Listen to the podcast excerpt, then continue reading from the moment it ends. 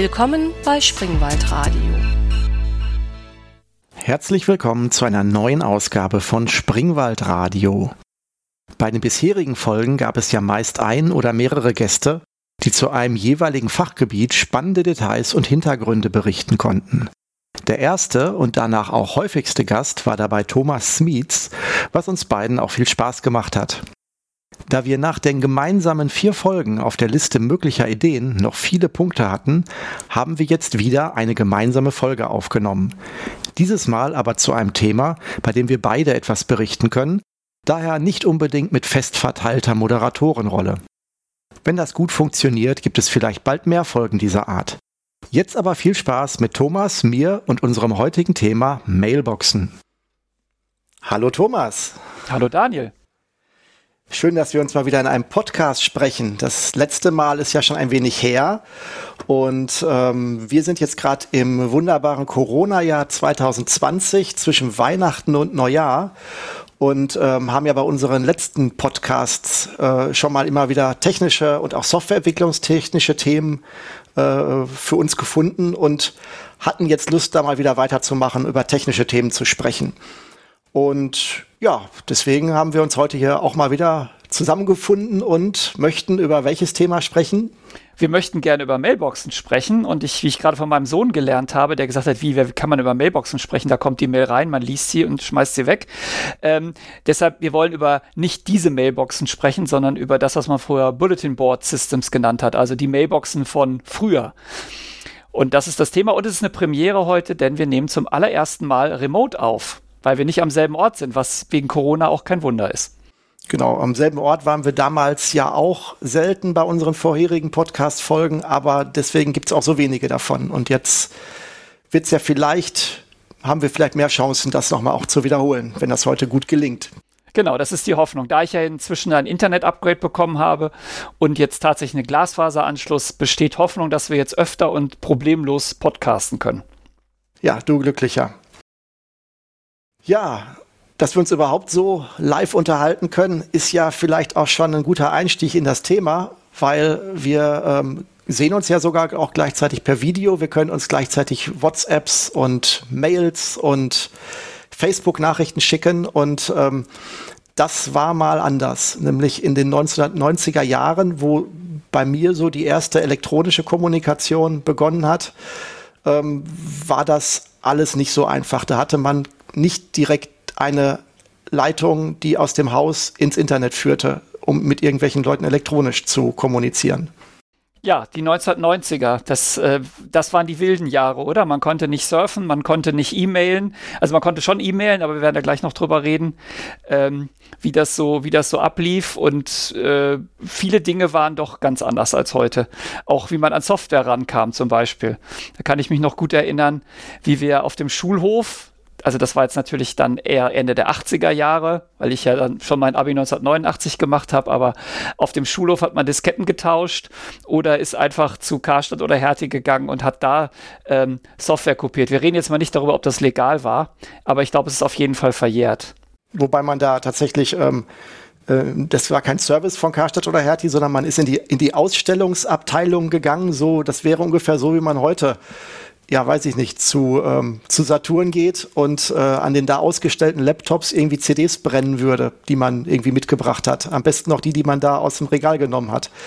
Das war äh, früher ja eine interessante Zeit. Also ich erinnere mich daran, dass sehr viele Schüler einfach nach der Schule ähm, nicht direkt nach Hause gegangen sind, sondern dann halt in die äh, Warenhäuser, um da an äh, Homecomputern zu spielen, die sie nicht besessen haben. Und da gab es dann auch so eine kleine Miniszene, die dann tatsächlich dich da so wie auf dem Spielplatz getroffen hat.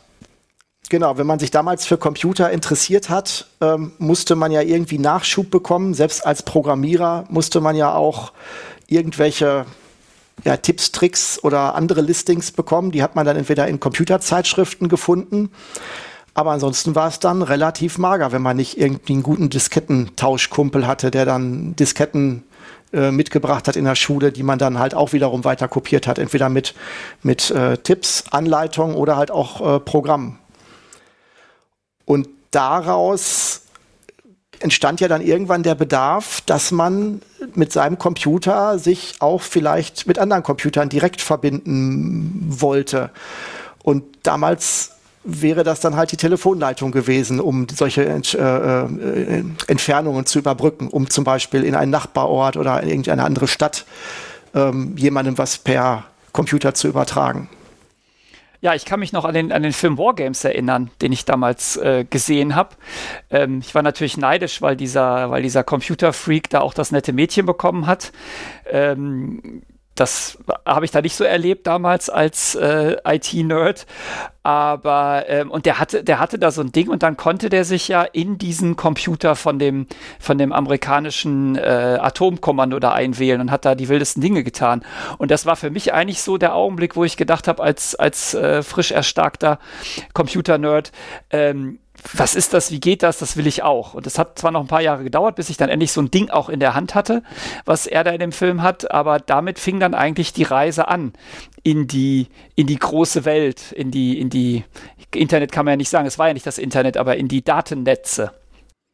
Wobei dein Computer dann sicherlich immer noch nicht so gesprochen hat wie der Sprachcomputer von Stephen Hawking. Dann ähm, das war ja in Wargames ein bisschen, ähm, also er war an verschiedenen Stellen sicherlich unrealistisch, der Film, aber das mit dem, mit dem ähm, Computer, Telefon, Hörer, Verbindegerät, auf das wir vielleicht gleich auch noch eingehen, das war ja schon relativ authentisch. Ich, äh, mein Computer konnte sprechen. Ich hatte, ich hatte also als ich Wargames gesehen habe, äh, hatte ich einen C64 und da hatte ich eine Software, ich weiß nicht, irgendwas mit Sam hieß die. Und die konnte, die konnte irgendwie so Computerstimmen generieren. Das Dumme war nur, die war Englisch. Man musste also die deutschen Worte Englisch hintippen, damit äh, irgendwie was halbwegs Verständliches rauskam. Ja, das gibt's immer noch im Internet auf einer Webseite zum Download und zum Ausprobieren. Äh, komplett mit, also genauso wie es damals lief. Ähm, aber das war ja nicht vergleichbar mit dem Film, weil er hatte, wenn du guten Tag, hat er mal Guten Tag, hat er gesagt, weil es halt von den Vornehmen her die Englischen waren. Ja, genau. Kann ich mir noch wirklich gut dran erinnern, an, an dieses Rumgespiele mit dem, da habe ich stundenlang verbracht, um das, um dem Ding irgendwie einen halbwegs brauchbaren Satz äh, rauszulocken und dann irgendwie damit alle zu erschrecken. Aber das ist ja nicht unser Thema heute. Wir wollen ja nicht unsere Heldengeschichten vom C64 erzählen, sondern wir wollen ja eigentlich über Mailboxen reden. Genau, was hat uns denn ähm, warum hat uns denn Mailboxen an sich interessiert? Ähm, Wäre vielleicht mal so ein Einstieg. Also ich muss sagen, dass damals als Computerinteressierter äh, Netzwerken und Community tatsächlich schon ein sehr interessanter Gedanke war, weil man relativ schnell festgestellt hat, dass man doch an Grenzen stößt, wo das eigene Know-how nicht ausreicht. Sei es, dass es bestimmte Programmierfähigkeiten angeht oder halt auch einfach Softwarequellen oder dergleichen. Das heißt, man musste irgendwo sich vernetzen und irgendwann war auch dann der, der, ähm, der Schulhof auch nicht mehr ausreichend, in meiner Erfahrung. Und dann konnte man vielleicht noch irgendwo ähm, in C64-Magazin Anzeigen schalten für Diskettentausch und wurde dann vom Freier von Gravenreuth äh, schön verklagt, der dann da seine Log-Angebote reingesetzt hatte. Ähm, Genau, aber die, die richtige äh, Erleuchtung war dann für mich tatsächlich dann, ähm, als man anfangen konnte, den Computer wirklich mit der Telefonleitung zu verbinden. Was ja am Anfang erstmal gar nicht so einfach war, weil auch verboten. Ja, also die, die für dich war die Motivation, also meine Motivation war eigentlich ähnlich. Ähm, du hast halt irgendwann auf dem Schulhof hast du natürlich äh, den Punkt erreicht, wo du, wo du alles hast und alles kennst und einfach nicht mehr weiterkommst. Ähm, und äh, da in diesen, in diesen Systemen, über die wir noch sprechen wollen, da hat man halt viel äh, Informationen bekommen, man konnte kommunizieren, man konnte diskutieren. Äh, ich würde auch behaupten, die Diskussionskultur war besser als heute, aber das ist vielleicht auch die Erinnerung, die mich da trügt. Und äh, es gab neben natürlich, man konnte Software saugen ohne Ende. Das war nicht immer, also es war oft genauso illegal wie auf dem Schulhof, die Disketten zu tauschen. Aber es gab auch viel Shareware, die man da bekommen hat. Und äh, was mir auch, äh, was für mich auch wirklich eine Offenbarung war, war, es gab Unmengen von Anleitungen, Textfiles, riesige Textdateien, die irgendwelche Themen behandelt haben und äh, später dann, als ich dann äh, auch diese äh, größeren Mailboxen benutzt habe, da gab es dann plötzlich auch Zugang zu den Net News, also zu dem äh, zu Diskussionsgruppen, die weltweit betrieben wurden und nicht nur innerhalb dieser dieser kleinen Gruppe von Leuten. Wobei wir jetzt, glaube ich, noch gar nicht so äh, klar gemacht haben, was das überhaupt war, womit wir da kommuniziert haben. Vielleicht schieben wir das auch noch einen Augenblick. Ähm, man könnte vielleicht wirklich so es so zusammenfassen, dass es tatsächlich so ein bisschen eine Mischung aus allem ist, was man heute auch so hat. Man konnte sich Nachrichten schicken, so ein bisschen wie WhatsApp oder E-Mail heute. Man konnte in, in Diskussions, in sogenannten schwarzen Brettern damals auch ähm, ähm, Nachrichten öffentlich hinterlassen, die dann zu Diskussionen führten. Das ist ja so, würde man heute vielleicht sagen, ist eigentlich so, das aktuellste ist wahrscheinlich heute Facebook oder sowas, wenn man das jetzt mal so sieht, oder Twitter, wo man dann sagt, okay, da sind Themen, zu denen Leute sich dann äh, in, in Abfolge austauschen. Ähm, da können wir vielleicht noch so ein bisschen auf die Struktur gleich nochmal eingehen. Ähm, davor war aber ja tatsächlich auch die Hürde, dass man wie gerade schon gesagt, man wirklich überhaupt erstmal seinen Computer, welcher das auch immer war, ähm, zu der Zeit, mit einem anderen Computer verbinden musste.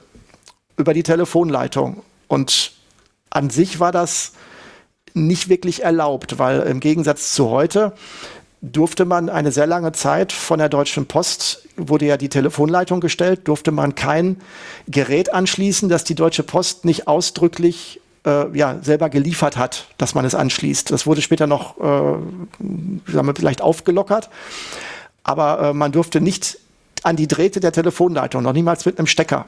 Ja, also das, das, ich glaube, das kann, ich weiß ja nicht, wer uns hier hört. Ähm, mein, mein Sohn sagt immer Boomer zu mir, wenn ich äh, solche Sachen erzähle. Also die Nicht-Boomer, die, wenn die das hören, äh, die können sich das ja vielleicht gar nicht vorstellen, wie die Welt damals war. Aber also erstens stand das Telefon natürlich bei den meisten Leuten im Flur. Äh, ganz wenige hatten das Telefon, hatten, da war eine ganz lange Schnur dran, sodass man es auch in jedes Zimmer mitnehmen konnte. Und das nächste war, es war eine Dose in der Wand und da war eine Schraube und man durfte diese Dose nicht öffnen. Also das Telefon war fest mit der Dose in der Wand verbunden und es war wirklich eine Straftat. Also es wurde einem immer wieder erzählt, wer an dieser Dose herumfummelt und natürlich als, als, als kleiner Elektronikfreak will man an sowas rumfummeln. Natürlich habe ich sie aufgeschraubt und reingeguckt und auch mal den Stecker abgezogen und wieder draufgesteckt aber prinzipiell war das eine Straftat und ich hätte dafür ins Gefängnis gehen können, weil das ein Eingriff in eine Fernmeldeeinrichtung war. Und das alles kann man sich heute nicht mehr vorstellen. Und es lag natürlich daran, dass alles, was mit Telefon zu tun hat und Kommunikation, eigentlich jegliche Kommunikation, hatte ein Monopol. Und das lag bei der Post.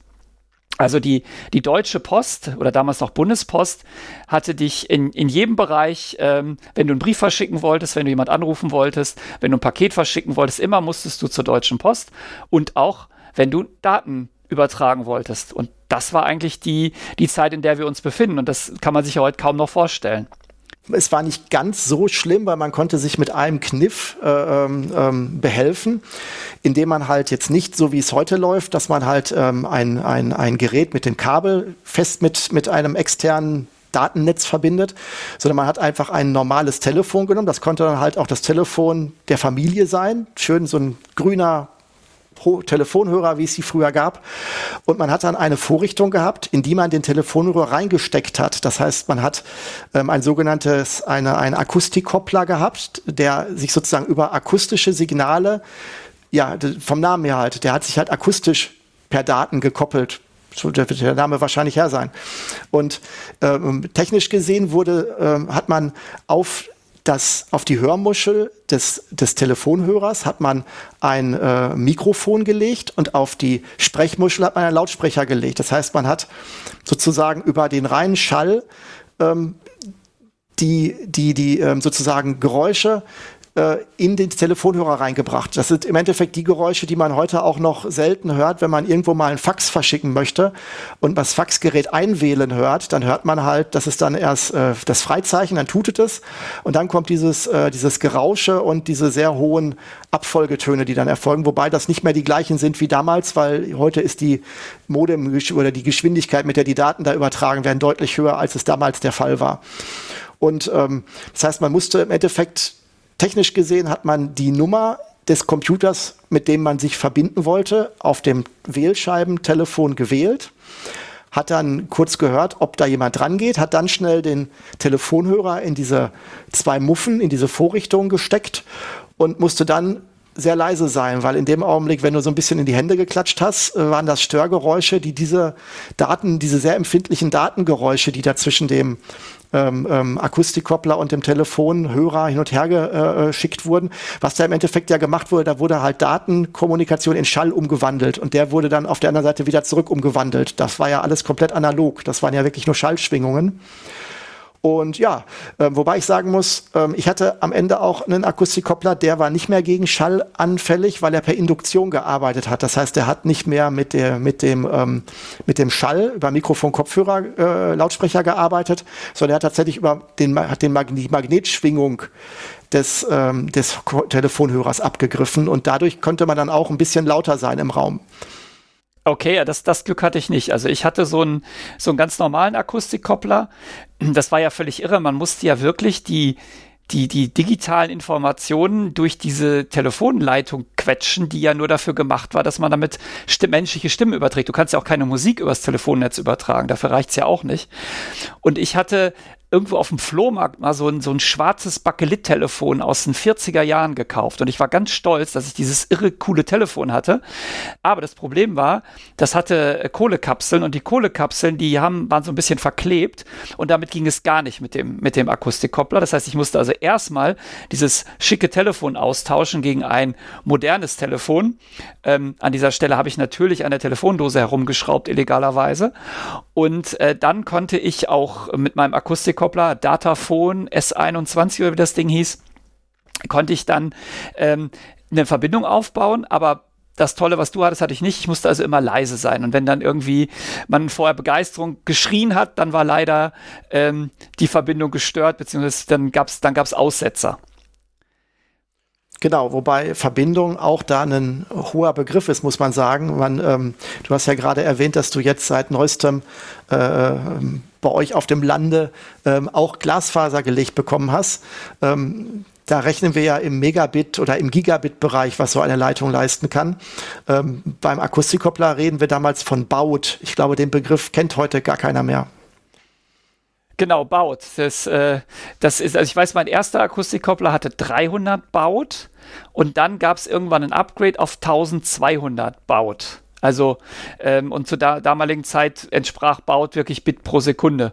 Also ich habe jetzt hier 200 Mbit ähm, und wir reden aber hier von 300 Bit. Also ein, das, ist, das ist so langsam, man konnte wirklich, man konnte zusehen, wie die Zeichen äh, übertragen wurden. Also wer, wer, schnell ist, kann auch fast schneller tippen, als das Modem äh, übertragen konnte, die Daten. Das war schon ziemlich beeindruckend langsam zur damaligen Zeit. Genau, also das war alles sehr, sehr, äh, ähm, das war eine sehr, sehr spannende Anfangszeit, sag ich mal. Gerade dieser, dieser, wenn man privat sich mit anderen Computern über das von zu Hause aus verbinden wollte, weil es gab halt ja tatsächlich keine legalen Möglichkeiten. Ähm, man muss da vielleicht zu so sagen, es gab dann später im, im, ähm, in den Folgejahren gab es dann halt schon Geräte, nämlich Modems, die dann äh, statt des Telefons wirklich auch an die Telefondose angeschlossen werden äh, durften. Aber selbst das ähm, war dann auch wieder nicht äh, zulässig, zumindest nicht in dem Bereich, wo man sich leisten konnte, weil ähm, also ich muss zugeben, ich hatte damals ähm, mir dann auch ähm, tatsächlich teuer abgespart, ähm, ich glaube sogar ein US Robotics Modem am Ende, also eins von den wirklich guten, die aber alle keine äh, Postzulassung hatten. Ähm, zumindest die, die ich damals hatte. Das heißt, du hast das aus Amerika äh, importiert oder hier über äh, glaube ich, glaub, auch schon Konrad Elektronik über irgendeinen äh, Fachhandel äh, gekauft, aber du durftest auch das wieder nicht anschließen, weil es, äh, weil die Post ihren Segen dafür nicht gegeben hatte. Ja, so, so ein Gerät kaufen, das fühlte sich wirklich, also das kann man sich gar nicht mehr vorstellen, aber du bist, du bist in den Laden gegangen und dann hast du gesagt, habt ihr hier ein Zixel-Modem? Und dann haben die gesagt, ja, wir haben ein Zixel-Modem. Ähm, und dann hast du das gekauft und dann war da irgendwie ein Zettel dabei, da auf dem stand, ja, das Ding ist, äh, ist ähm, nur für, ich weiß, weiß nicht mehr, was genau da stand, aber sinngemäß, du darfst es halt nicht ans Te Telefonnetz anschließen, sondern nur privat benutzen, so wie später auch diese Funkscanner, da war ja auch immer sowas dabei, man darf es kaufen, aber nicht anschließen. Und dann hast du das nach Hause geschleppt und du hast dich eigentlich die ganze Zeit wie ein Verbrecher gefühlt. Also ob du da jetzt nicht ein, ein Stück Elektronik gekauft hättest, sondern irgendwie einen Riesenbeutel Hasch oder Kokain oder sonst irgendwas. Ähm, und so, das, das, also das, das fühlte sich schon voll anarcho an, so, so ein Gerät in die, äh, nach Hause zu bringen und dann in diese Telefondose zu stöpseln. Wobei das tatsächlich ja auch noch mal eine Nummer komplizierter war auf der gesellschaftlichen Ebene, weil man ja meistens gar kein eigenes Telefon hatte. Das heißt, man hat ja damit auch den Anschluss der gesamten Familie gefährdet, in Anführungsstriche, wenn man das so wollte. Ähm, also ich habe erst relativ spät ein, eine, eine, einen sogenannten Nebenanschluss bekommen, dass ich dann wirklich eine eigene Telefonnummer hatte, die dann äh, subventioniert günstiger war. Also du hattest dann, wir hatten dann tatsächlich, haben sie es hinbekommen, dass ohne dass sie eine, eine weitere Leitung ins Haus legen mussten, auf der bestehenden Telefonleitung eine zweite abzwacken konnten, die dann auch irgendwie nur die Hälfte kostete. So habe ich es zumindest in Erinnerung. Aber das war halt auch schon Luxus. Meistens musstest du dann, weiß ich nicht, mit der großen Schwester oder wem auch immer, die mit ihren Freundinnen sprechen wollte, äh, überhaupt erstmal um die Zeit kämpfen, das Telefon benutzen zu können also die, die, die, die, die Post, äh, auch in Fachkreisen der Gilb genannt, weil sie, weil sie gelb war und man sie möglichst beleidigen wollte bei jedem Satz, den man über sie gesagt hat, hat ja schon immer vier Adern ins Haus gelegt. Das heißt, man konnte rein theoretisch immer äh, zwei Anschlüsse haben, aber oft war das Problem, dass sie nicht genug äh, Kapazitäten in den, in den ähm, ähm, na, äh, Vermittlungsstellen frei hatten. Und damit natürlich dann, äh, also ich, ich weiß noch, wie ich äh, 1990 ausgezogen bin und ich hatte dann meine erste eigene Wohnung, aber ich habe kein Telefon bekommen weil es keine in der Vermittlungsstelle keine Anschlüsse mehr frei war. Also ich hatte ein Kabel, das Kabel sah auch wunderschön aus, aber es kam einfach nichts raus. Und wie du gerade sagst, also als ich noch bei meinen Eltern gewohnt habe, und das war natürlich so, die waren die Anfänge der der Internet, Internet wollte ich schon sagen, nee, Internet war es ja nicht, der äh, Computerdatenreisen, wie man das nennen möchte, äh, das ging natürlich, da, während ich gearbeitet habe, gearbeitet, Anführungszeichen, war natürlich, konnte niemand telefonieren, das war natürlich immer besetzt. Und meine Eltern haben dann auch irgendwann die Nerven verloren und haben auch einen zweiten Anschluss besorgt wir werden vielleicht nachher noch über die Telefonrechnung reden, die das produziert hat. Und ähm, das war dann, war dann nicht mehr ganz so spaßig. Aber äh, genau, also das Telefon war einfach belegt. Also parallel telefonieren und irgendwas anderes machen ging nicht. Man hat entweder Daten übertragen oder man hat telefoniert. Daher auch, da, damals sprachen wir auch von DFÜ, Datenfernübertragung, auch ein schönes deutsches Wort. Wobei ähm, man konnte ja durchaus zwei Telefone haben, die waren dann aber parallel geschaltet. Das heißt, du konntest an beiden gleichzeitig über die gleiche Leitung telefonieren, was dann auch immer eine super Strafe war, wenn man das Modem mehrere Stunden belegt hat, dann musste nur einer am anderen, an den anderen Hörer gehen, hochnehmen, mal ein bisschen reinsprechen und hat damit die ganze Leitung zum, zum, ähm, zum Crashen gebracht, weil er damit natürlich die akustischen Signale, die über den über das Modem ginge, natürlich gestört hat. An dieser Stelle muss ich dich aber darauf hinweisen, Daniel, dass das Parallelschalten von Telefonen illegal war. Das durftest du gar nicht. Also was immer du damals gemacht hast, ähm, hätte dich, hätte dich auch des Eingriffs in Telekommunikationseinrichtungen strafbar gemacht. War in meiner Familie gang und gäbe, so wie ich mich da erinnere. Ja, wie gesagt, zum Glück verjährt, das müssen wir jetzt. Wir, wir können jetzt hier offen und ehrlich, also falls uns Staatsanwälte hören, ähm, es, ist, es ist lange her, es ist sehr lange her. Und wir können uns auch an nichts mehr erinnern. Ach, äh, damals hier, äh, mein Kumpel Christian und ich haben damals überlegt, ob man äh, mit dem Telefonstrom Akkus aufladen könnte, ob das funktionieren würde, um Strom zu sparen. Also waren schon einige Ideen, die man haben konnte, das Telefonnetz betreffend. Gab es da nicht mal eine Anleitung in der Elektor sogar, wie man das macht, wenn man Akkus mit dem Telefonnetz lädt? Ich kann mich da schwach an irgendwas erinnern.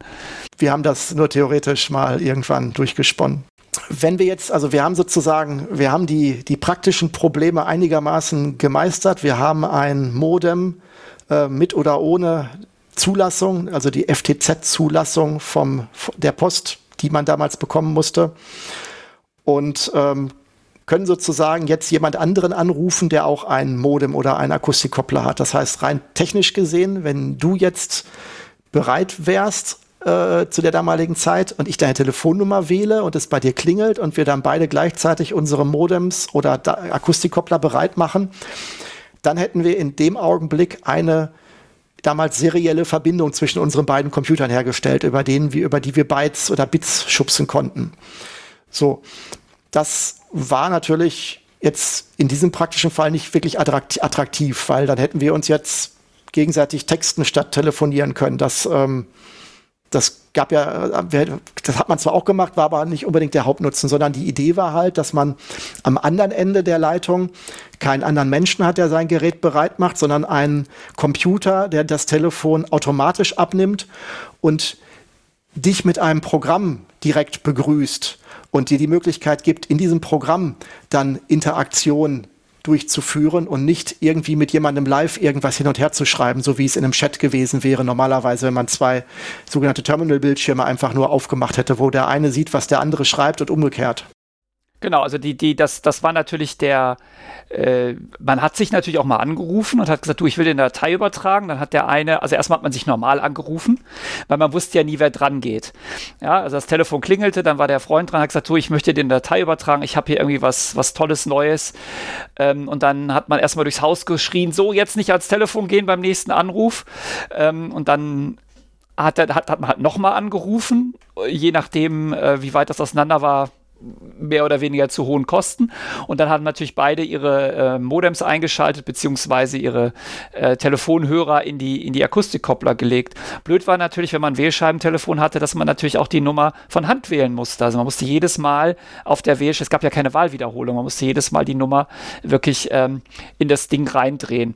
Aber klar, im Allgemeinen wollte man ja irgendwie asynchron das haben und man wollte ja sich auch mit Leuten austauschen, die man vielleicht gar nicht kennt. Aber ich, die Leute, die ich kenne, die, mit denen kann ich mich vielleicht auch treffen oder die kann ich anrufen, aber was ist mit denen, die ich nicht kenne?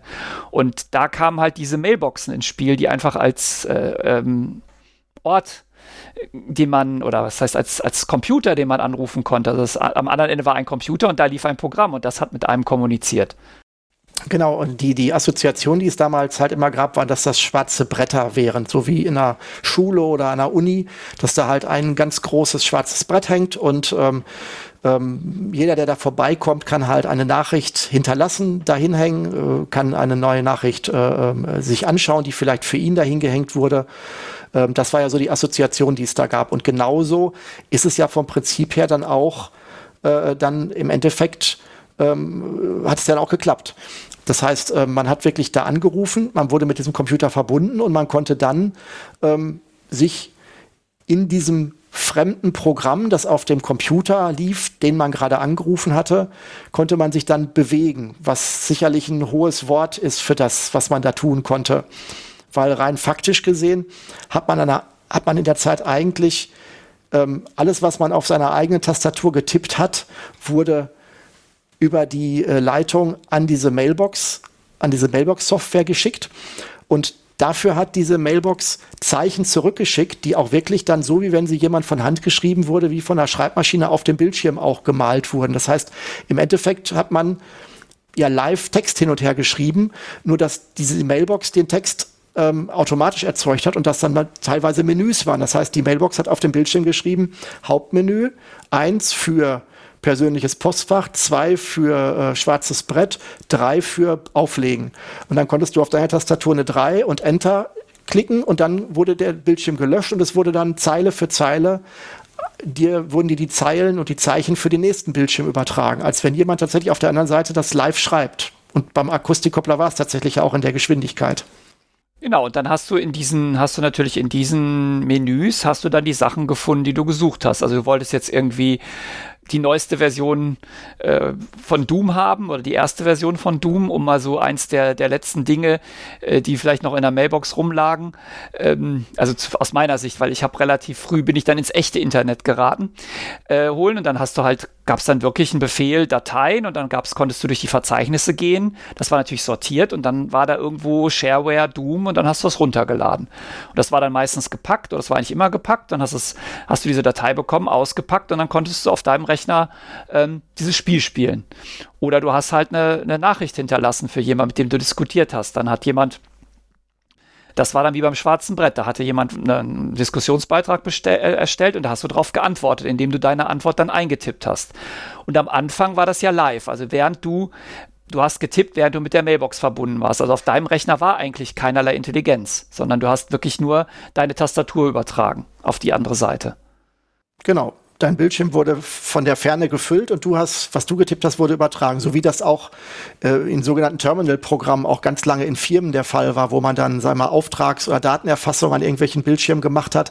Da gab es einen Großrechner, der stand irgendwo ganz teuer in irgendeiner Etage ähm, und alle anderen Geräte waren nur Bildschirmgeräte, wo du wirklich nur Tastatur und Bildschirm hattest. Die waren komplett dumm und konnten nur die, die Eingaben hin und her schicken und die Ausgaben entgegennehmen. Ja, und ähm, das, ich muss zugeben, bei mir war das tatsächlich, ähm, ich habe mit einem sehr, sehr ähm, unattraktiven Setup damals angefangen, nämlich ich hatte damals einen C64 ähm, zusammen mit meinem, äh, meinem Akustikkoppler. Und das Problem dabei war, dass die Mailboxen eigentlich für ähm, schon aktuellere Computer äh, damals gedacht waren, die halt eine Bildschirmauflösung von 80 Zeichen ähm, äh, und 20 Zeilen hatten. Und der C64 hatte aber, ich konnte mir aussuchen, ob ich in Schwarz-Weiß äh, mit 80 mal 20 unterwegs bin ähm, oder ob ich halt 40 mal 20 Zeichen nehmen wollte, dann aber in Farbe. Dann hatte ich aber immer alles, was eine Zeile war, in zwei Zeilen. Also es war auf jeden Fall ein sehr, sehr äh, anstrengendes, äh, ein sehr anstrengendes Setup dafür. Bin dann aber glücklicherweise auch relativ zügig dann auf den PC gewechselt damals. Das war ja alles so bei mir so Anfang der 90er müsste das gewesen sein. Du, du Verräter zum PC direkt. Aber war beim C64 das nicht so, dass wenn man 80 Zeichen wollte, die Zeichen so komisch verkrüppelt waren? Ich glaube, der konnte doch gar nicht 80 Zeichen.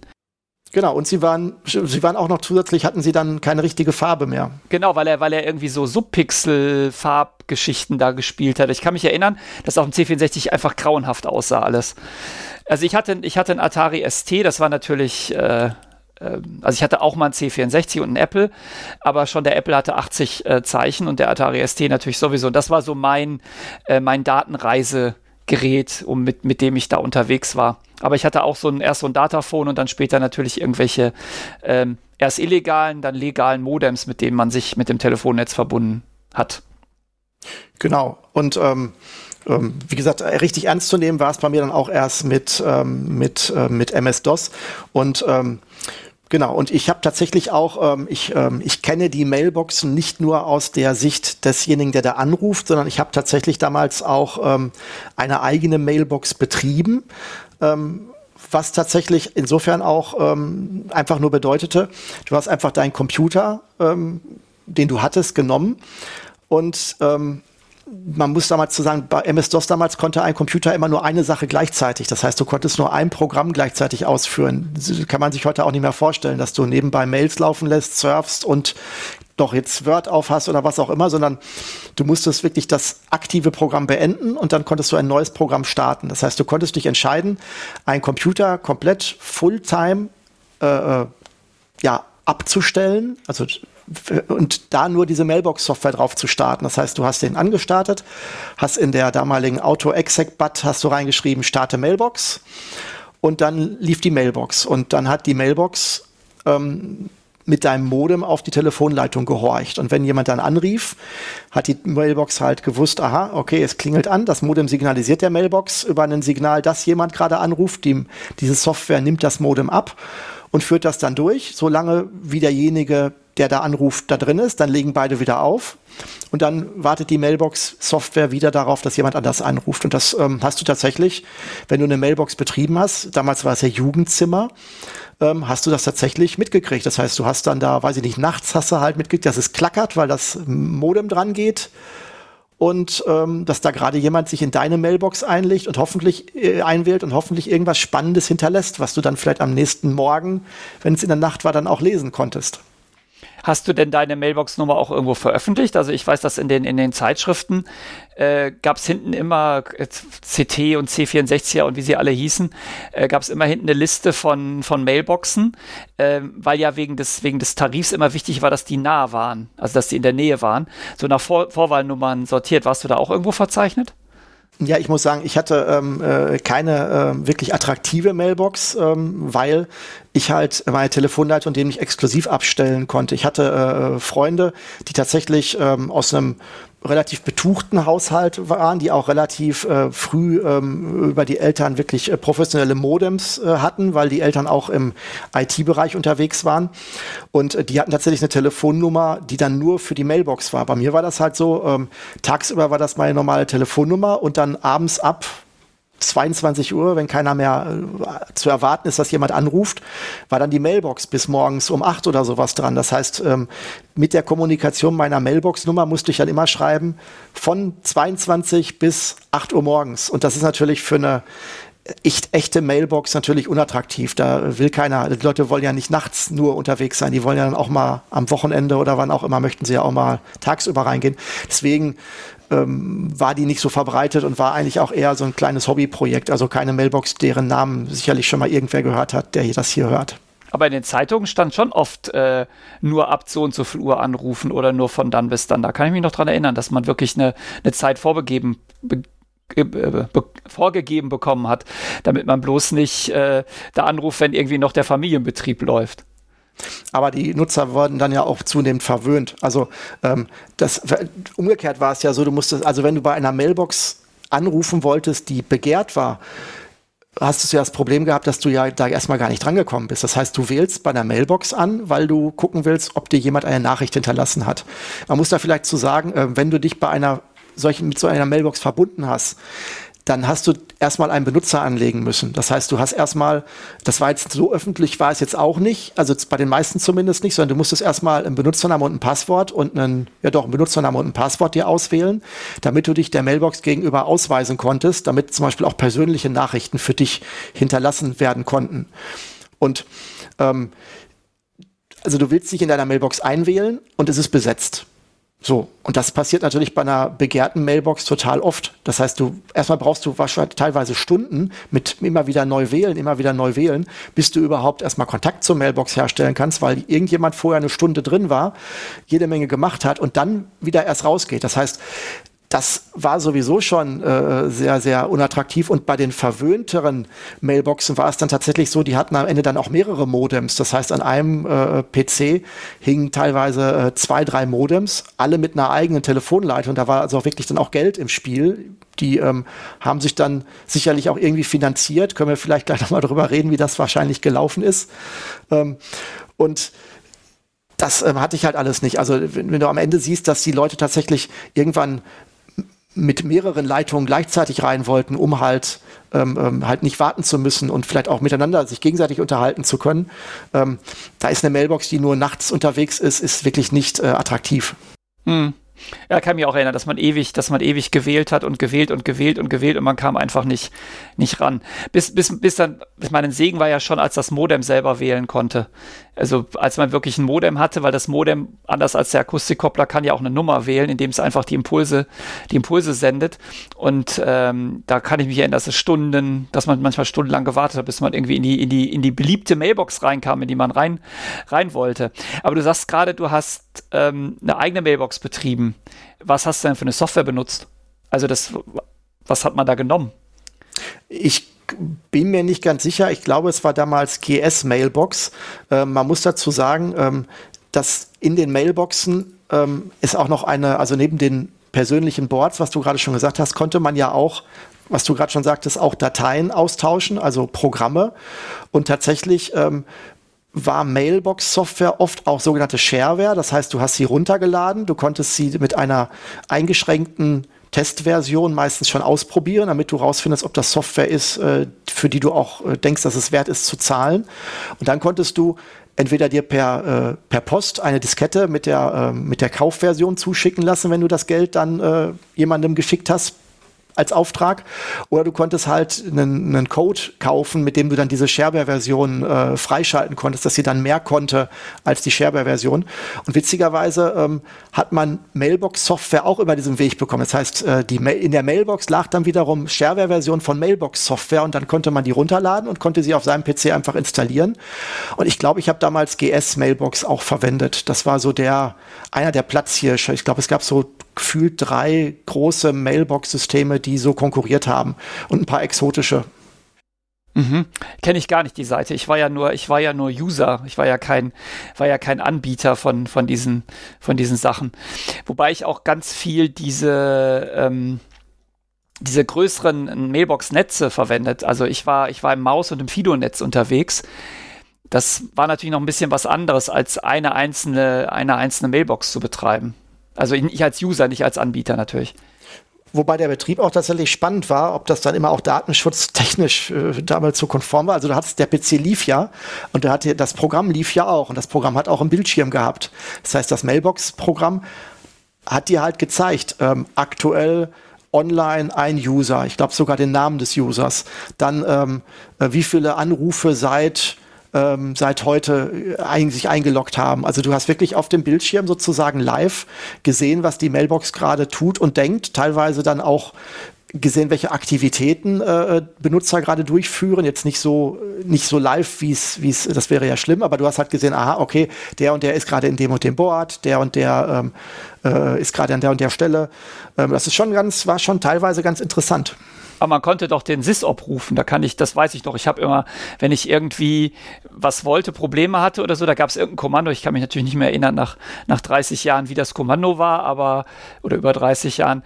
Aber dann wenn man Glück hatte, kam dann der SysOp und da hat man mit einem richtigen Menschen gesprochen. Und das, das fand ich immer ähm, aufregend, weil der SysOp, der war ja für mich sowas wie so ein Gott, weil der konnte dich ja auch bannen aus der Box und der konnte ja auch, der konnte ja auch dein Konto löschen oder äh, dem andere Privilegien geben und so. Das war so, und da weiß ich noch, hat man irgendwie gesagt, Call SysOp, keine Ahnung, Option 47, irgendwas, und plötzlich ähm, kam dann, ja, hallo, was ist? Und dann sprach man wirklich, hat man wirklich, so wie man das aus Chatprogrammen heute kennt, also WhatsApp quasi, hat man mit diesem SysOp, also dem Betreiber, dem System Operator, ähm, geschrieben.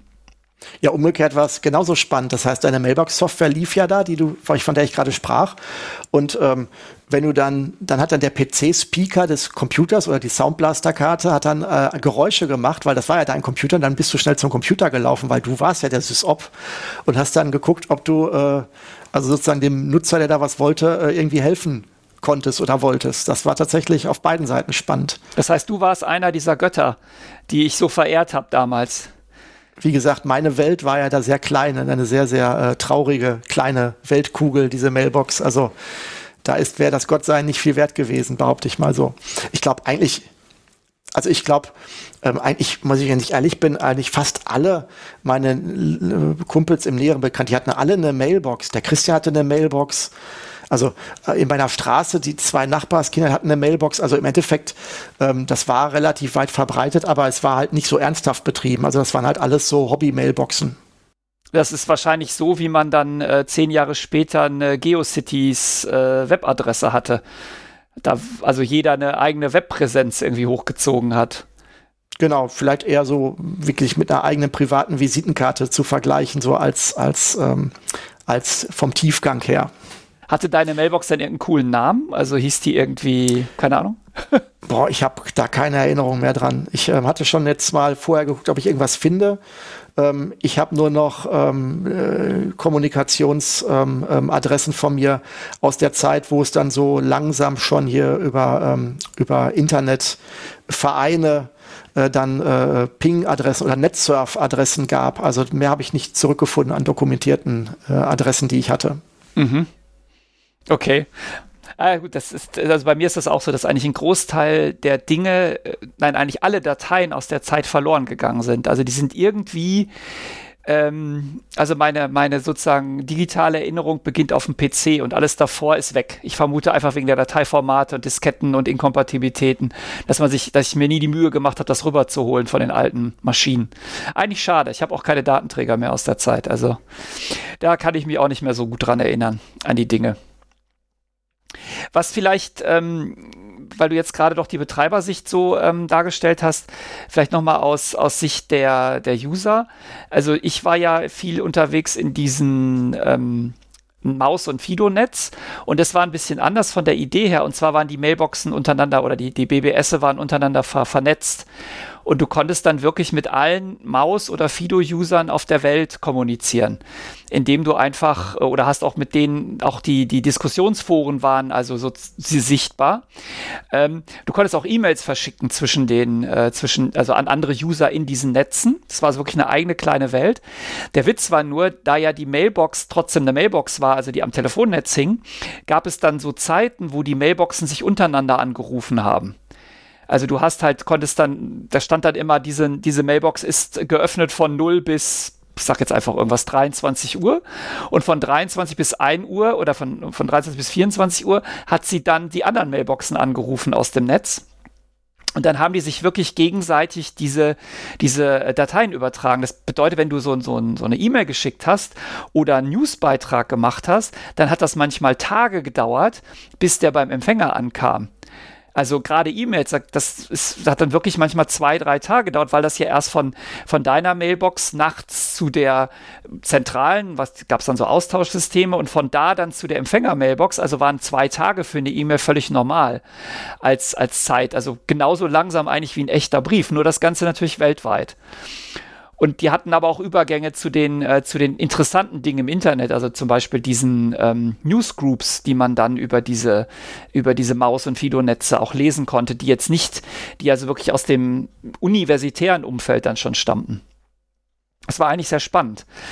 Und ähm, genau, das war so eine, das war so eine Zeit, äh, an die ich mich noch gut erinnern kann. Ja, das waren schon großartige Möglichkeiten, die man damals hatte.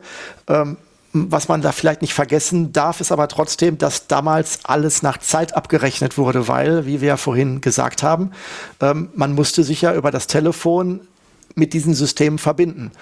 Und ähm, das war oft die Telefonleitung der Eltern, die mit einem sehr geringen Telefonaufkommen normalerweise vor sich hergedümpelt hat und dann kommt dann der, ähm, der junge Nerd und ähm, ja, und der nächste Monat ist gerettet.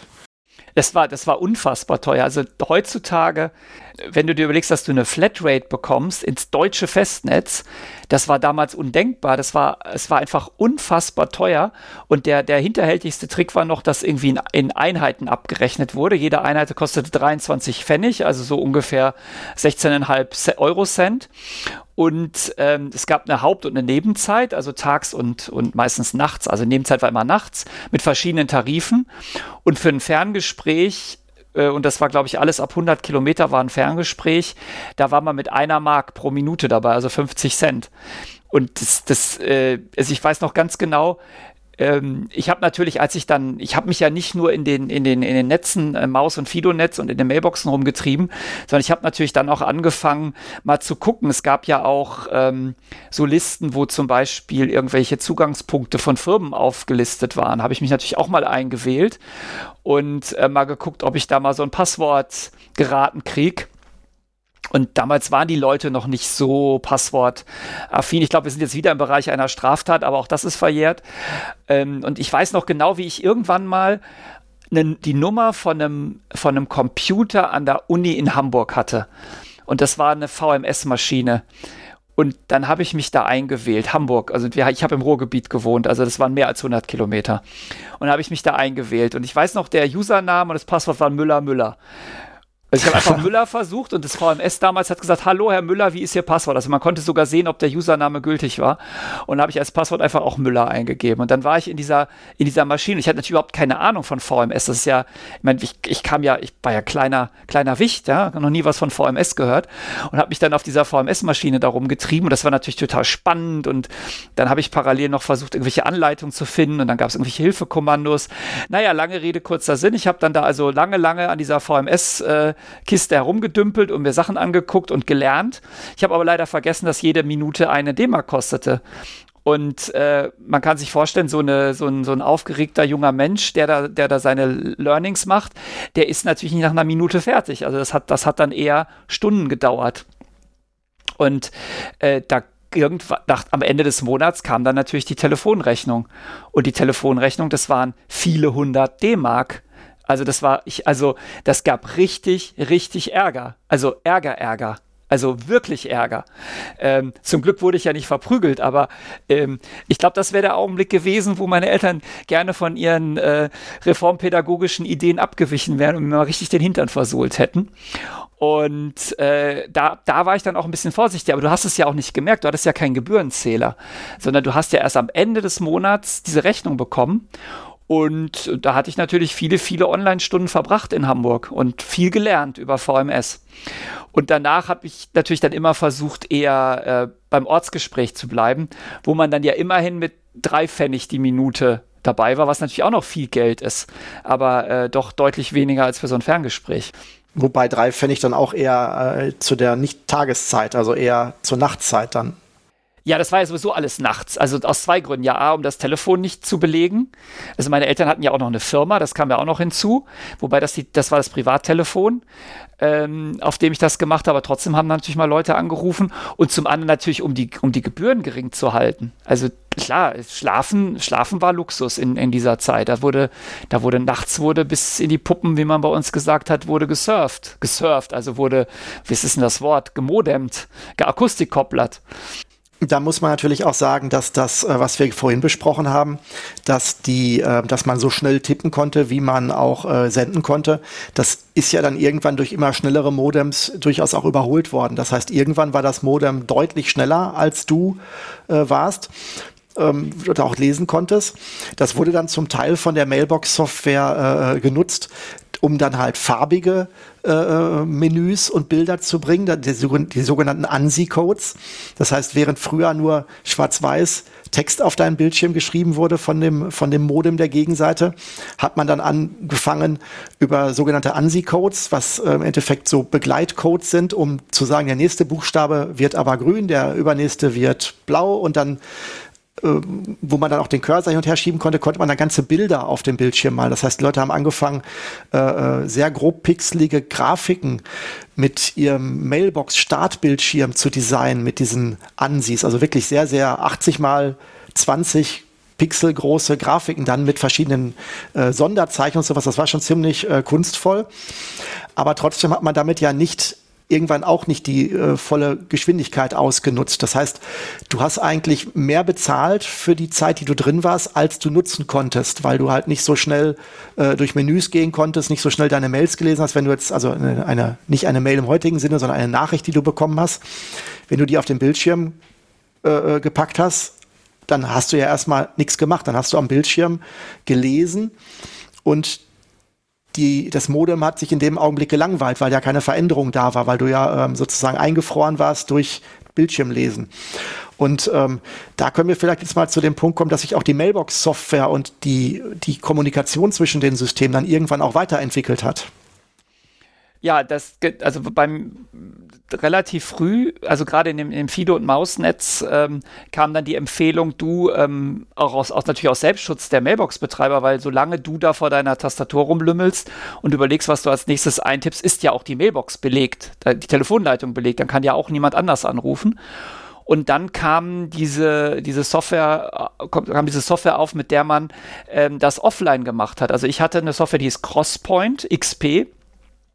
Und mit der Software hast du deine, da hast du die Mailbox angerufen, dann wurden ganz schnell deine E-Mails und deine, deine äh, Nachrichten, äh, Newsbeiträge, die du abonniert hattest, runtergeladen. Mit der maximalen Geschwindigkeit, die das Modem dann hergab.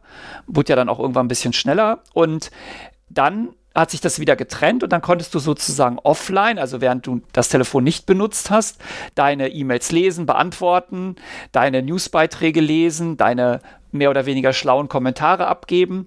Und dann wenn du, also wenn du fertig warst, hast du einfach wieder angerufen und dieses, dieses Crosspoint hat die ganzen Daten dann wieder in die, ähm, in die Mailbox übertragen, sodass man also da die, die, die Verbindungszeit deutlich reduzieren konnte und äh, trotzdem dieselben Informationen bekommen hat. Ich glaube auch Datei runterladen ging so, aber da kann ich mich nicht mehr so gut dran erinnern, ähm, wie das genau ging. Aber da hat man, glaube ich, auch so Aufträge eingestellt und dann wurden die einfach angeliefert dann beim nächsten, beim nächsten. Genau, ja, jetzt weiß ich wieder.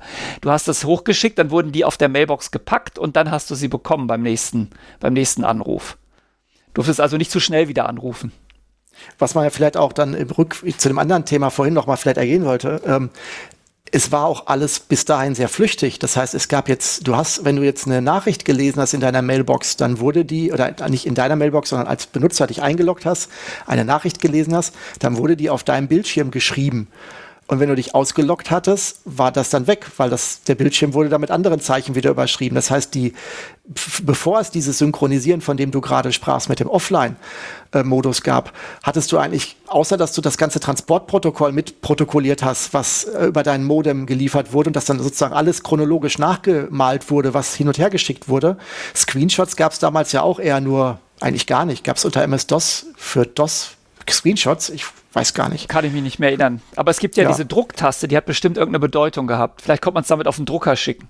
Ja, also so gesehen war das tatsächlich jetzt auch erstmal die erste Möglichkeit, auch erstmal vielleicht was zu, zu archivieren oder auch wirklich ähm, nochmal im Nachhinein nochmal zu lesen, was man da ähm, ausgetauscht hat mit anderen. Genau, das, das war eigentlich so die, der, die, eigentlich, das war für mich der letzte Moment der Mailbox-Welt, dass ich mit diesem Crosspoint im Mausnetz äh, meine, meine Mails und News abgeholt habe und geschrieben habe.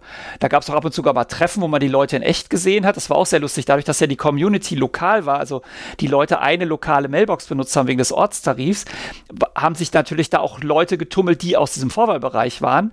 Und dann gab es wirklich Treffen. Also ich weiß noch vom Mausnetz gab es irgendwann mal in Dortmund ein Treffen, da hieß es so, jetzt können alle kommen, die die Dortmunder Mausbox benutzen. Und dann war ich in der Kneipe und da waren diese Menschen und dann habe ich zum ersten Mal die Gesichter gesehen hinter den News Newsbeiträgen, also unter den Diskussionsforen.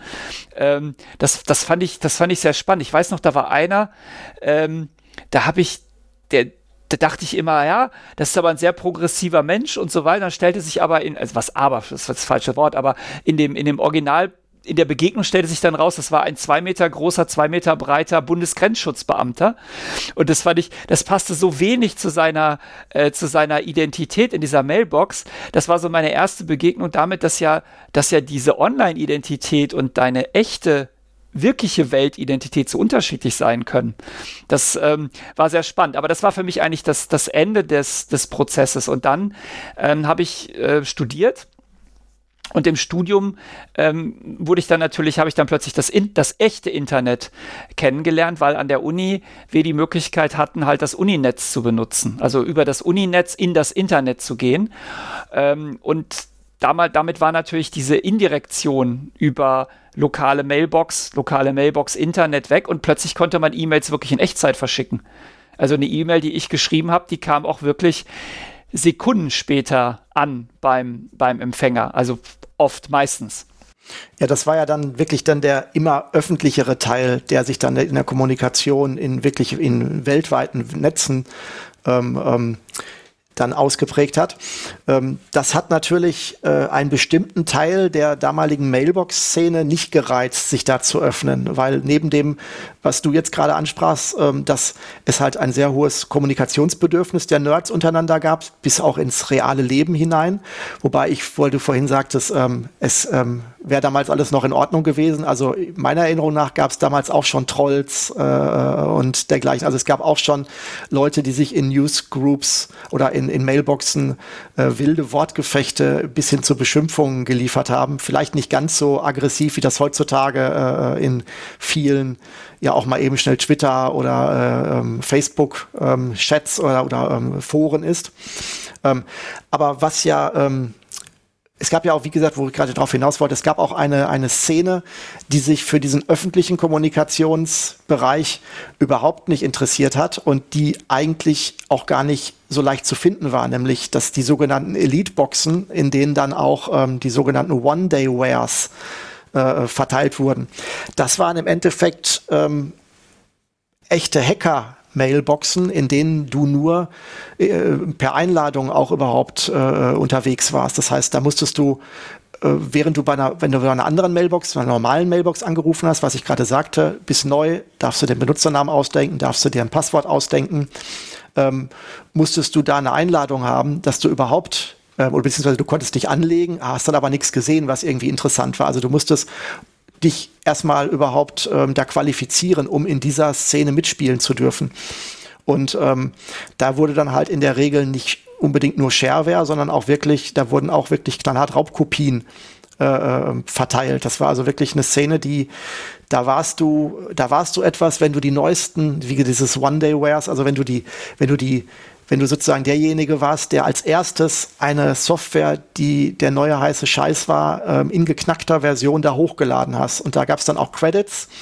Sprich, wenn du was runterladen wolltest, musstest du halt ein gewisses Kontingent an Upload gemacht haben. Das heißt, wenn du, ähm, das, war, das war jetzt in verschiedenen unterschiedlich, ich ähm, erinnere mich da jetzt nicht mehr ganz so äh, scharf dran, weil ich da auch ehrlich gesagt nicht so viele Chancen hatte. Ich hatte halt nie Sachen, die man hochladen konnte. Ich musste also sozusagen immer bei den ähm, bei den Betreibern einer solchen Box, die ich dann persönlich kannte, ähm, die haben halt netterweise dann immer so ein paar Credits da ähm, ähm, ähm, hinterlassen. Ähm, das war aber jetzt auch nicht Geld wert, soweit ich mich erinnere, sondern es war halt wirklich so eine interne Währung. Ähm, und rein technisch gesehen musstest du halt, wenn du also Cracker warst, hast du oder Kontakt zu Crackern hattest, hast du halt eine Software reinbekommen, weiß ich nicht, die neue Spielsoftware, weiß ich nicht, Commander Keen als Vollversion oder was auch immer, keine Ahnung. Hast die dann da reingepackt und hast dann für ein Megabyte, das du reingestellt hast, hast du dann irgendwie fünf Megabyte an Downloads bekommen. Und ich glaube, es gab teilweise auch dann ein Bewertungssystem, wie wertvoll das war. Da bin ich mir aber nicht mehr ganz sicher. Und äh, das war wirklich ein Umschlagsplatz für, ähm, ja, für gehackte Software. Und zwar wirklich die, die, die Insider-Umschlagsplätze zum Großteil. Mhm. Ja, die Szene kenne ich gar nicht. Also diese, diese, diese Cracker-Szene.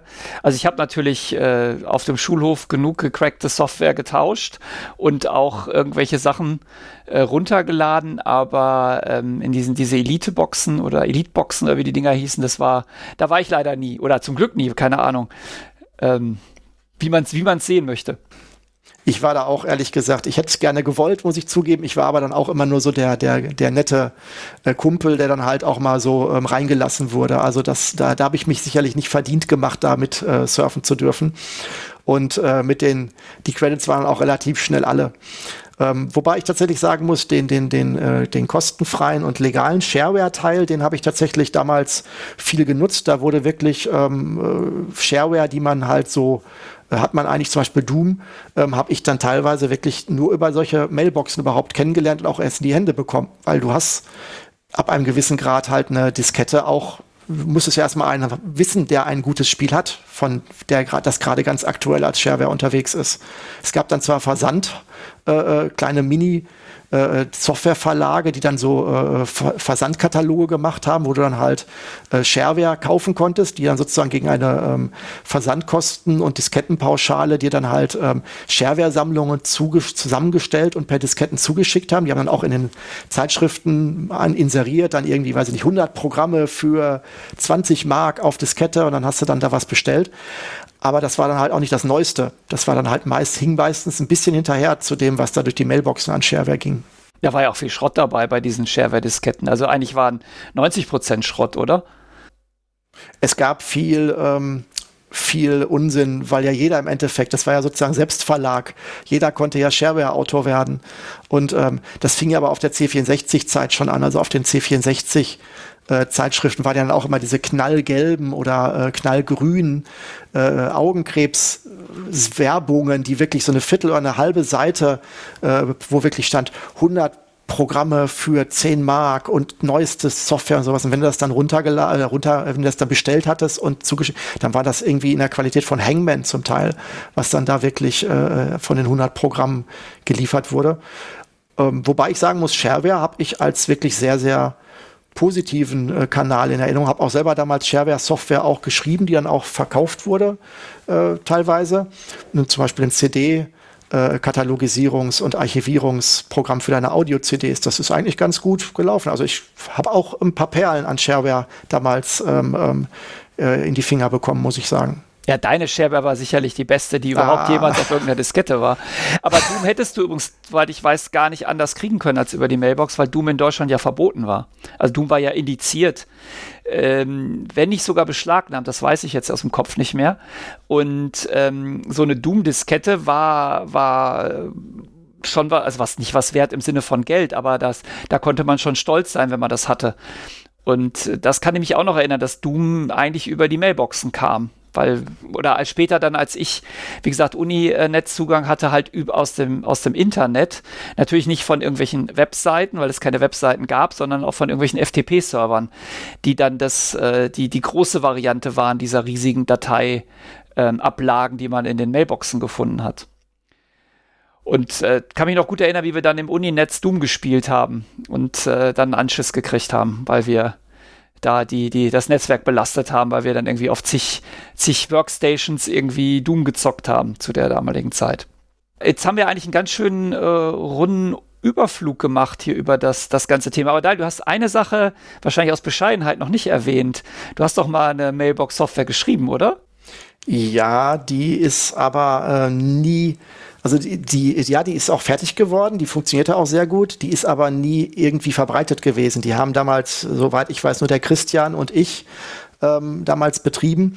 Ähm, wir haben ja vorhin schon alles so äh, beschrieben, dass bei dem, dass beim Live-Benutzen der Mailbox ähm, primär Zeichen übertragen wurden. Ähm, jetzt mal diesen Offline-Synchronisationsmodus mal weggenommen vom Prinzip her. Und ähm, Christian und ich haben damals die äh, BSZ-Box konzipiert und auch umgesetzt. Das hieß, äh, BSZ hieß damals Befehl statt Zeichen. Sprich, ähm, äh, die Idee war halt, dass es einen speziellen proprietären Client gab. Das war eigentlich auch schon das Kernproblem, weil das wollte dann auch keiner benutzen, dass einen extra sozusagen einen eigenen Browser äh, für eine spezielle Mailbox, wenn man so heutzutage, also es wäre so, wenn du sagst, okay, ich habe hier eine Homepage, dafür musst du aber einen speziellen Browser benutzen, den du nur von mir kriegst. Ähm, würde heute auch, glaube ich, nicht mehr so attraktiv klingen, jetzt nicht nur aus Sicherheitsgründen. Und ähm, so war es damals halt. Das heißt, der, der Befehl statt Zeichen äh, äh, Kommunikationsweg hat im Endeffekt Befehle geschickt. Er hat halt gesagt, mal mal ein Bild äh, oder ein, ein Fenster von der Position äh, äh Pixel äh, 1010 bis, äh, weiß ich nicht, 8080, färbe das äh, grün ähm, mal einen Button unten und dann konntest du tatsächlich, das ging nämlich damals auch schon, du konntest damals äh, mit der Maus, auch wenn du in einem Textmodus warst, äh, konnte man mit der Maus auf MS-DOS schon arbeiten. Da wurde dann ein Zeichen immer invertiert und ist dann sozusagen über den, über den äh, Bildschirm gehuscht. Und du konntest dann halt auch auf einen, diesen, den Button, den die Software gemalt hat, draufklicken und dann wurde im Endeffekt nur der Befehl an die, von dem Client an, den, an die Box geschickt, dass dieser Button mit einer bestimmten ID, die der vorher beim Zeichnen übermittelt bekommen hat, geklickt wurde. Also im Endeffekt so ein bisschen, ja, so ein ja, weiß ich nicht, womit man es vergleichen kann. Es hat jetzt mit HTTP nicht unbedingt zu tun, ähm, ist vielleicht eher so ein bisschen wie man früher so äh, auch Visual Basic Programme geschrieben hat, wo man dann Events verheiratet und irgendwo draufklickt. Auf jeden Fall war es ein komplett eigenes Protokoll. Und tatsächlich habe ich äh, gestern gesehen, äh, dass ich das komplette äh, Quellcode-Material. Du sprachst ja vorhin davon, dass du äh, aus der Zeit leider nichts hast. Ich habe das Glück, dass ich nur meine C64-Sachen verloren habe. Aus der MS-DOS-Zeit habe ich eigentlich fast alles noch da und tatsächlich auch noch die komplette äh, Quellcode dieser Box und habe jetzt die letzten Tage mal so ein bisschen rumgeschnuppert und das ist tatsächlich mal ganz witzig, sich mal so eben Sachen von äh, 1993 war das, wenn ich der ganze Quellcode, wenn man sich das anschaut, da ist eine Menge Zeit vergangen in der in dieser äh, seit 1993, was man damals für Code geschrieben hat, muss man mal so feststellen. Ist nicht alles gut, was man damals geschrieben hat. Oh, da kann ich dich aber toppen. Also, was heißt toppen? Ich äh, habe nur alles vor MS-DOS verloren. Also, mein ältester Quellcode ist von 92. Da habe ich ein Game of Life in Turbo Pascal geschrieben, äh, in Turbo C geschrieben mit dieser Ball and Graphic äh, Unit oder wie das Ding hieß. Aber stell's doch mal auf GitHub, wenn du da, ähm, wenn du da die BSZ-Quellcode noch hast, den Quellcode noch hast. Ich denke mal drüber nach. Ich wüsste übrigens tatsächlich ein, äh, ein sehr erfolgreiches Produkt, was genau dasselbe Verfahren verwendet. Das SAP GUI funktioniert genauso, wie du es gerade beschrieben hast.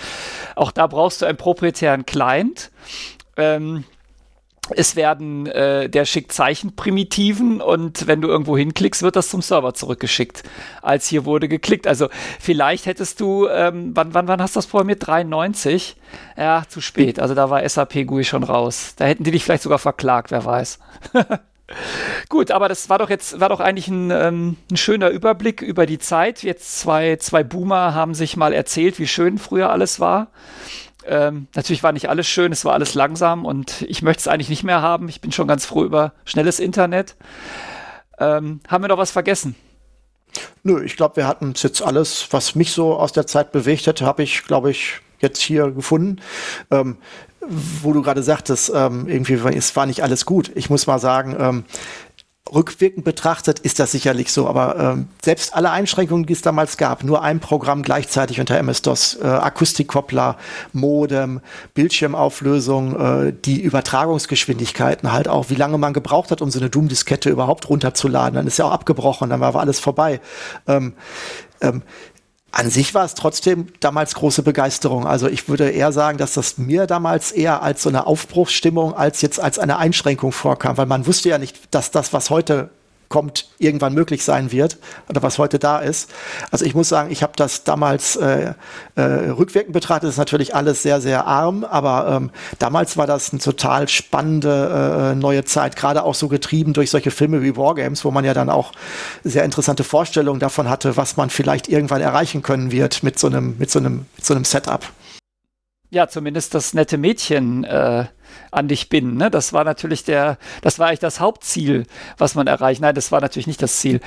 Aber ähm, das stimmt schon. Vor allem, glaube ich, war die damals, um nochmal diese, in dieser Nostalgie zu, zu schwelgen, gab es ja wenig Leute, die überhaupt was mit Computern gemacht haben. Also es ist ja heutzutage ist es ja viel mehr ein Massenphänomen, dass jeder, äh, jeder zumindest einen Rechner hat. Das gab es ja gar nicht, hatte ja nicht jeder einen Rechner. Und ähm, das zweite ist natürlich, dass die, ähm, und von den wenigen Leuten, die einen Computer hatten, waren ja noch weniger äh, per Datenfernübertragung unterwegs. Also es war schon eine ne deutlich kleinerer Zirkel von, von Leuten, die sich da getummelt haben. Das kann man, kann man glaube ich, sagen. Ziemlich sicher. Und nein, ich, ich, ich, ich bereue nichts, sagen wir es mal so. ja, sehr schön. Ähm, ich denke, für, für, fürs, fürs, für unseren ersten Neuwurf, sagen wir mal so, können wir es auch äh, heute be belassen. Und äh, wir haben sicherlich noch ein paar Themen, über die wir in Zukunft reden werden. So uns das jetzt gefällt, was wir heute produziert haben. Und ich denke mal, wir sagen mal Tschüss, oder? Genau, dann kann ich nichts zufügen. Ich glaube, ich habe tatsächlich Spaß auf mehr, aber man will ja nichts versprechen. Was hat, was hat der WDR Computer Club immer gesagt? Ein Bit übrig behalten? Oh, das ist jetzt eher dein Ding. Okay, ja, la lassen wir das. Denken wir nicht an den WDR Computer Club. Das ist, glaube ich, auch noch mal eine eigene Sendung wert. Die gibt es ja immer noch per YouTube, wenn ich das richtig gesehen habe. Echt, die, die müssen doch, zumindest, die müssen doch 120 Jahre alt sein, die Typen. Zumindest einer von den beiden ist immer noch, also zumindest letztes Jahr noch, macht dann irgendwelche Videos, wo er sich Dinge, ich habe es jetzt nicht solche in Erinnerung, aber es gibt es auf jeden Fall noch. Einen von den beiden Wolfgangs waren es, glaube ich, ne? Ja, Wolfgang Back und Wolfgang. Ja, es ist, es ist weg. Na gut. War, das waren natürlich genauso meine Helden wie der Typ aus, aus Wargames, dessen Name mir auch gerade nicht einfällt. Ähm, gut, Daniel, dann sage ich mal Tschüss. Ja, bis bis zum dann, nächsten Mal. Genau. Okay. Und bis dann. Ciao. Jo, ciao.